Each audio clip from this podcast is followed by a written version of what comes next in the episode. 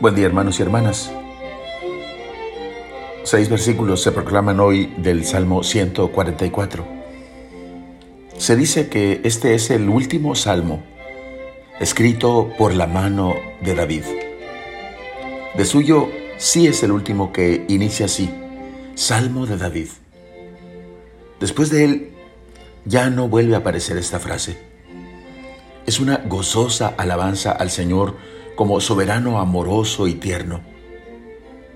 Me encantan las razones que enumera para que el salmista lo celebre, lo bendiga y lo alabe cada día y para siempre.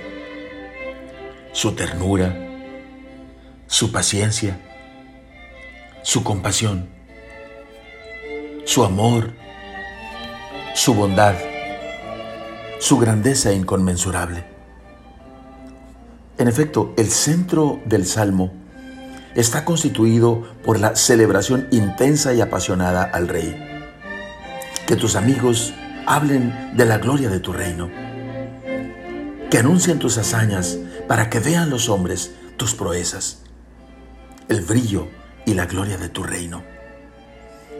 Y es que, hermanos, no estamos a merced de fuerzas, de fuerzas oscuras, ni solos con nuestra libertad sino nos encontramos bajo el cuidado del Señor poderoso y amoroso que tiene para nosotros un designio, un reino que instaurar, el cual no consiste en poder y dominio, el triunfo o la opresión, como con frecuencia sucede en los reinos de este mundo, sino que es la sede de una manifestación de piedad, de ternura y bondad, como afirma el Salmo.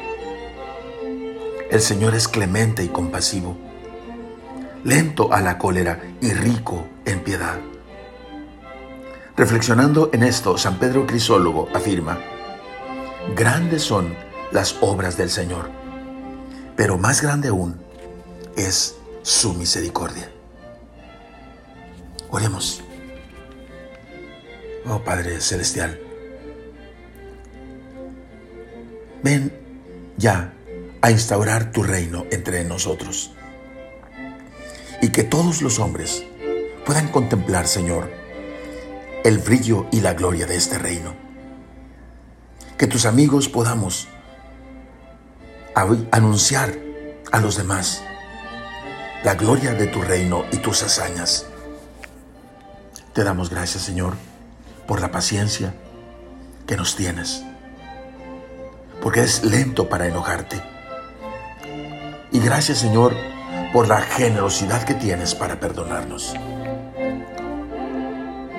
Déjanos Señor admirar cada día la grandeza de tus obras y por sobre todas ellas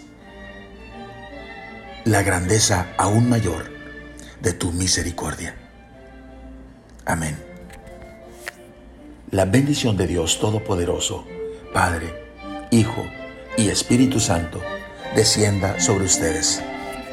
Amén.